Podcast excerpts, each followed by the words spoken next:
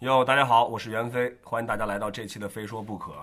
由于在上个周末呢，杭州市刚刚举办了红牛 Dragon Ski 的比赛，所以我们暂停了一期节目的播出。在上周的比赛当中，来自辽宁的职业滑手李芷星是一举夺冠。除了两万元的冠军奖金之外呢，李芷星也是借势推出了他自己个人的箱包品牌星。在昨天晚上呢，呃，由上海的职业滑手谢文凯和胡天佑共同创立的 Avenue and Son 大道之子滑板工作室也是正式开业。在近期呢，越来越多的年轻的职业选手开始创立属于自己的品牌，呃，包括李芷星的箱包，包括谢文凯和胡天佑的大道之子，包括周伟的 Bros 眼镜，呃，看来似乎也越来会成为一个趋势。那么在这一期呢，我们也是特别邀请到了谢文凯和胡天佑做客我们的《非说不可》，来跟大家聊一聊他们创立这些品牌的一些一些感触、一些感想，包括一些经历。首先，先请二位跟大家打一招呼吧，好吧？大家好，我是谢文凯。大家好，我是胡天佑。刚刚结束的杭州红牛 Dragon Ski 比赛当中呢，胡天佑也是拿到了第二名的好成绩。你觉得这道具怎么样，胡天佑？道具我觉得十分的特别，因为之前的比赛没有像这次的道具是在河上面的一个比赛道具形式对对，而且比赛的形式也是和以前不一样的，因为这一次比赛形式是属于 PK 形形形式的，之前也不是这样的。反正这个是比较残酷啊，万一是强强碰撞的话，就肯定要下去一个。胡天佑，我看你你的比赛当中就是呃，其实你的线路。和拿到第一名的李芷星和拿到第三名的张子阳，其实完全是两种不同的风格。胡天佑可能完全完全偏重在一个完全 straight 那种感觉，正反脚啊，包括翻呲这些东西。你有考虑过你的这套动作会不会因为没有像李芷星和子阳他们那种，比如说 quarter pipe 的动作，或者是那种大跳大飞的动作，呃，这个你会担心这样会影响你的你的你的这个成绩吗？嗯，还好吧，因为我觉得。很多 Street 的比赛当中，也是每一个滑手都有不一样的风格。嗯嗯就像可能有的是偏于技术型的，嗯有的就是场地型的，都会有一点不一样。你知道你比赛的时候，我记得在哪一轮啊？你突然做这个 frontside lip 在那个 collar pad 上面，所有裁判都惊了啊！做这个怎么他还会做这个动作？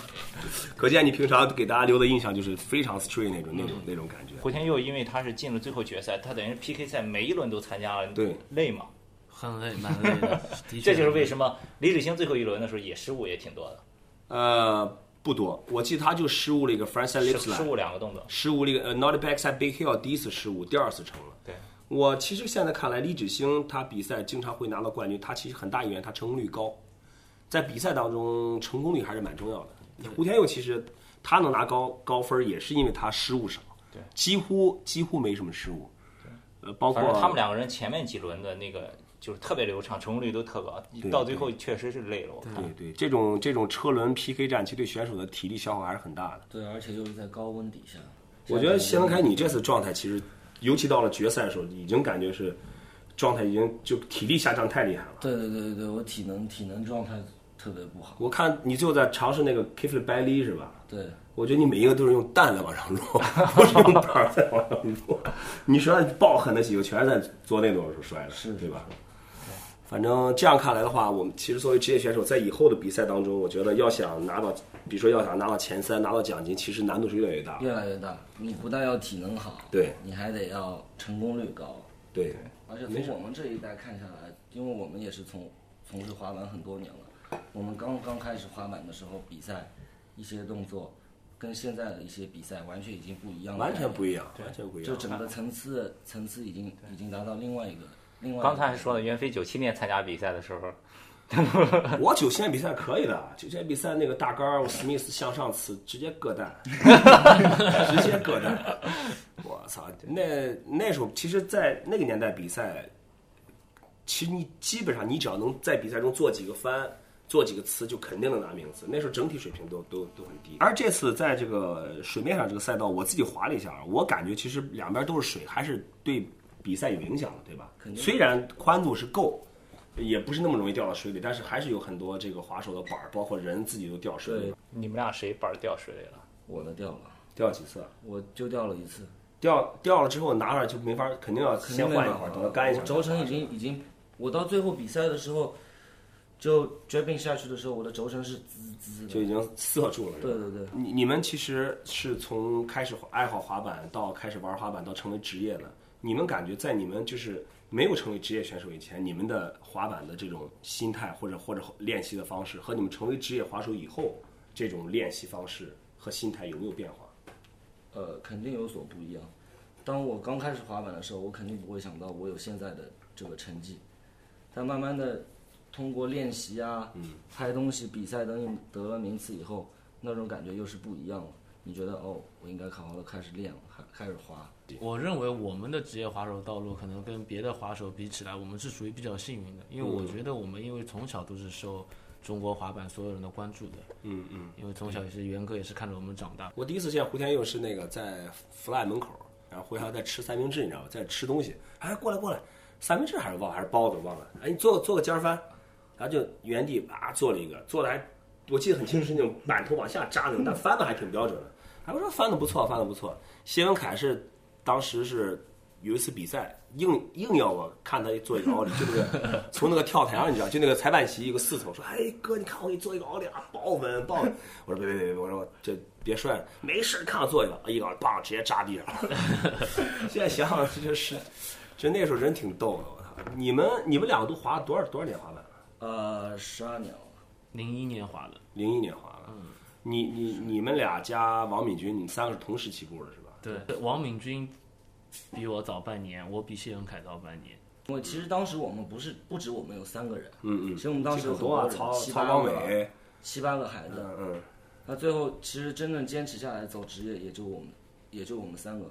那同样，我也希望，其实现在我也看到很多一些孩子，他们有他们自己的小的 crew，对，他们有他们自己的一些朋友。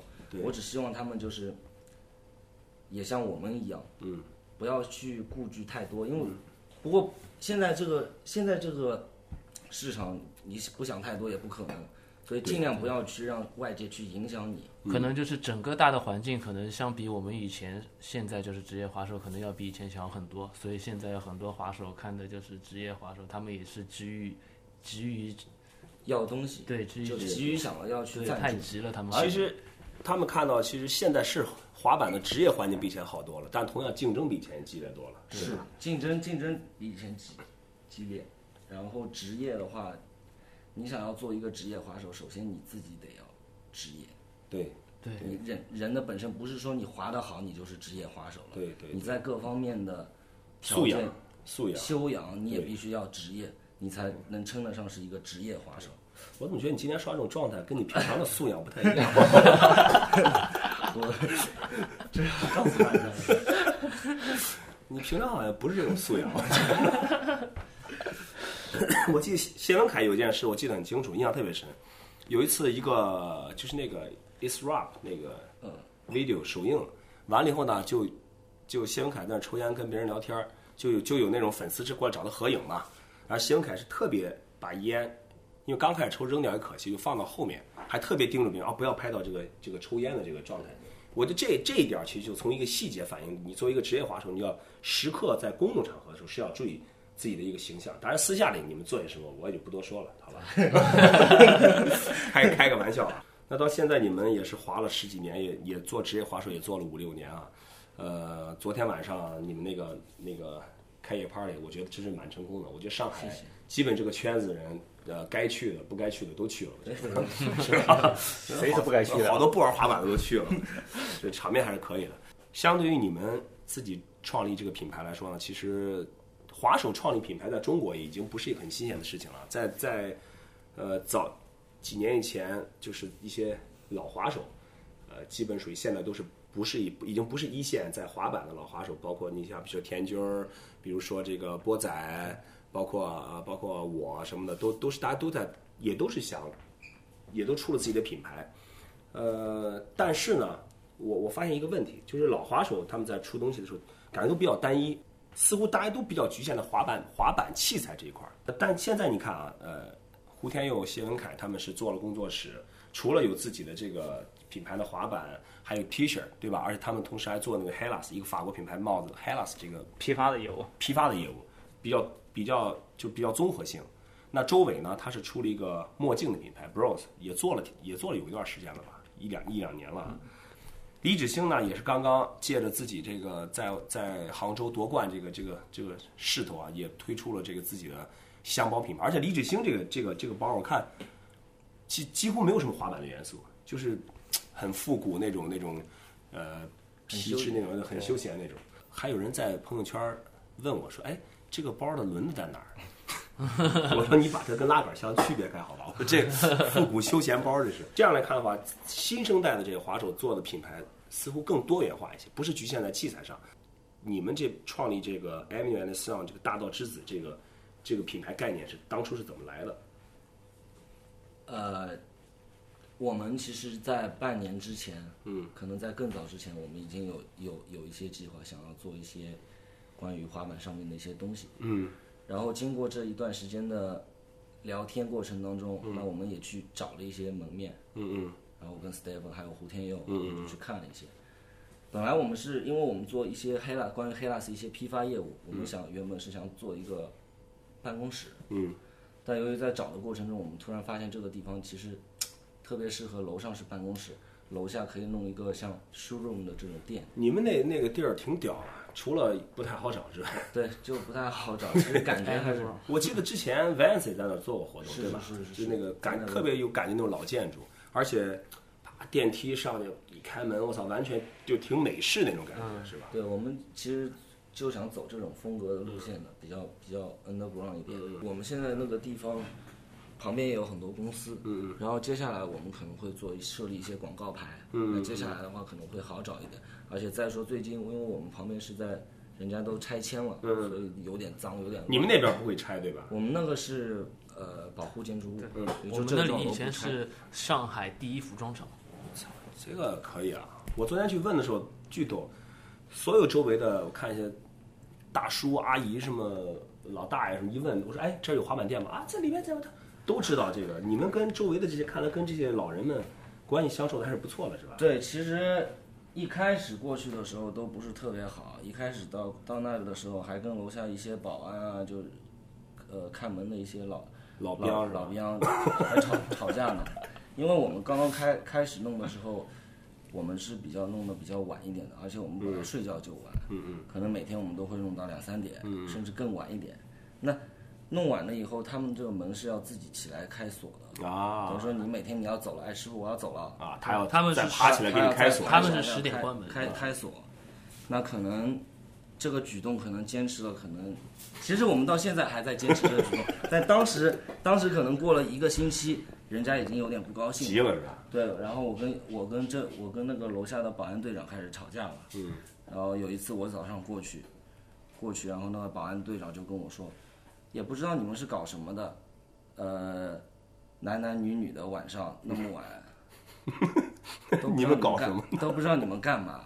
后来我就跟他说，我们是做生意的，我们也不干嘛，你也不是在这里值班的。嗯。后来老毕直接急了，老毕因为是军人，后来了解下来他是军人，脾气也挺躁的。嗯然后就吵了两句。后来第二天，那我也我也觉得，因为我是在这边是要做事，是要做生意，我没有必要去对对对跟别人去本来和气生财嘛和气生财本来就是我不好，我也年轻人比较冲动一嗯点。那第二天我就下去跟那个师傅打了个招呼，我就跟他说啊，昨天不好意思，我也年轻人太冲动了。嗯嗯，然后那师傅就跟我说没事儿，我们就成了好朋友了。现在，嗯所以现在每一次，其实我弄了特别晚都没有什么特别事、特别大的事，我只要跟这个队长说一下，不好意思，今天要弄晚一点，他就会但吵每天还是会吵，关照他们，但是 吵还是每天天会骂他们。还是每天会被骂。你们那边的话，我去看，我觉得你们装修是特别特别用心那种感觉。你们一开始那个房子是是不是一开始其实是特别烂的，一开始就是一个放杂库的一个东西，放沙发、放藏是个仓库室，是个仓库，然后过去看了以后，自己自己也小设计了一下，弄了一下。嗯，你们那个装修，就是整个装修下来的话，你们这投入的精力多吗？投入精力、投入的精力太多了，因为你也知道我们是玩滑板的，嗯，突然之间要去，我要开始自己自己要去等于说跑灯具市场，然后还要跟工人们打交道。装修是一个特别费神的事儿，这我知道。装修装修就不谈了，装修和工人还跑了。聊聊聊聊聊，没事儿。在在在装修过程中，因为我们我们我们需要的风格，我们需要的颜色其实是挺难的，因为我们需要跟我们的地板颜色是很接近的。对对，我昨天看那个整体都是那个颜色。对，整体其实都是这个颜色，我们我们需要这种风格。嗯那在第一次装修过程中，我跟师傅可能没有没有沟通好，那我们自己可能也没有去监工吧。可能你就直接直接就你是哪方面没有去监理？就颜色颜色方面，颜色上面没有去监工，然后你们你们就直接说你你你刷吧，你们就就我们就在那儿？我们就跟他说，就按照地板的颜色，然后他说行。然后我第二天我也睡过了，我就到了那到了那边以后，刷完了已经他已经全部刷完了。刷完以后，我跟他说不是这个颜色，他跟我说干了以后就是这个颜色。然后到后面就是我们还要重新把这个颜色给磨掉，嗯然后再要重新花费用。花怎么说反而花了更大那之前这个人他没有再管你们后面的呃，就。电话就再也没接过，逃跑就跑了，给我发条短信说，而且先生你这个要求我不能达到，然后就再也没接过电话。他看到我们怕了，这这个人，这个这个装修工人很有滑板人的风格，对对对。不过我们很有职业滑手的素养。特 别也没有没有，没就是有点顶不住压力。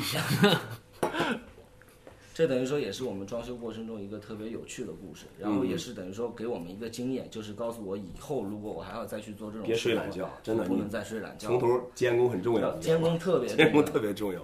呃，我看到你们这个这个 Avenue Sound 版面也好，T 恤也好，从我的角度看特别有感觉，我觉得都是那种很 local，但是看起来又是特别那种国际化那种那种设计。你们有一款 T 恤就是一些人在吃饭，一些特别 local 的人在吃饭不是吃饭，他们好像在打打牌打啊牌，不是打牌打牌啊，哦不不是，哦打牌，我操，我一直。我操！我一直以为我今天早上不是拍我做早饭的，我还特意把照片放边上，我一直以为这是个在吃饭的照片，你知道吗？你就一直吃了。对呀、你们你们是为什么会想到用这个来作为你们的一个一个图案呢？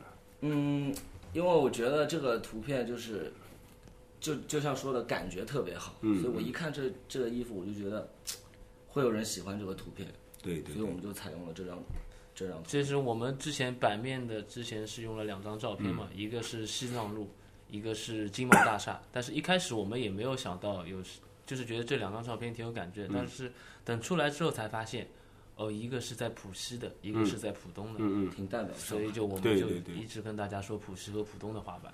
然后 T 恤是之前我们也不知道，然后一个是西藏，一个是西藏路和版面一样的一个大道的一个 T 恤也在，还有一个是一群人在打牌。所以我认为我理解的话，这个 T 恤的话，可能就是一件是 Avenue。嗯是西藏路上面，还有一群人在打牌的话，我的理解是 就是这这也是代表了你们的一种业余文化。对对对，我看到这个场，你们说打牌，我突然这个场景好像似曾相识啊！杭州比赛的时候啊，这个你们为什么要用黑白的作为这个这个色，而不用彩色的呢？呃，因为黑白的比较有感觉一点。对，我发现你们特别偏爱黑白，做的 video 也是黑白，什么也对对，是黑白。因为我们之前的梅林伤害的 video 很多都是爵士黑白对对对为主的，所以 T 恤的话，我们第一批出来也就是黑白的，但是以后可能会尝试别的。所以昨天晚上我去你们那儿拍的照片，今天发的时候也是黑白。感觉特好。这个这个挺应景了，挺应景了。哎，你们最近是不是在招人呢？借这个机会可以再打打广告。对对对，你们不是在招聘吗？对，我们现在是在招招招一些志志同道合的哥们儿。哎，你们不是说要女不是女性优先吗？对，其实我们特希望是找一个女孩子，因为我们现在是三个三个男孩子工作，然后有一个女孩子工作的话，可以就是男女搭配干对活不累。男女搭配起来就比较舒服一点。嗯嗯因为滑板人我也知道有，你说的舒服是哪方面？就是感感也也是感觉舒服一点。OK，好的，非常感谢今天胡天佑和谢文凯做客我们的《非说不可》啊。呃，像他们这种还是现役滑手，而且现在正是自己滑板状态的这种高峰点的这个阶段，已经在考虑到为自己将来的 下一个阶段，比如说创业阶段，开始开始打一个基础，开始做一个做一个准备。其实我觉得这反映了我们现在职业滑手思想更加成熟，更考虑的更加长远。我相信在以后的时间里呢，会有越来越多的这种我们滑手、中国滑手创立的自主品牌出现。也希望中国的滑板爱好者们多多的支持我们的国产品牌、国产滑板品牌。在我们刚才，我们也也讲了很多关于这个他们的那个限量版的 T 恤的一个设计理念，应该有很多朋友都对这两款 T 恤很感兴趣。那么我们在这期节目之后呢，我们会呃由大道之子提供两款他们的限量 T 恤，我们会进行一个抽奖，请大家关注 Kick Club 网站的报道以及相关的抽奖活动的方式。呃，那谢文凯、胡天佑，你们也对大家说句话吧。呃，希望大家越来越支持艾文娟桑，谢谢。感谢大家对艾文娟桑的支持，希望我们能做得更好，你们也能滑得更好。谢谢胡天佑，谢谢谢文凯，谢谢。我是袁飞，非说不可，咱们下期再见。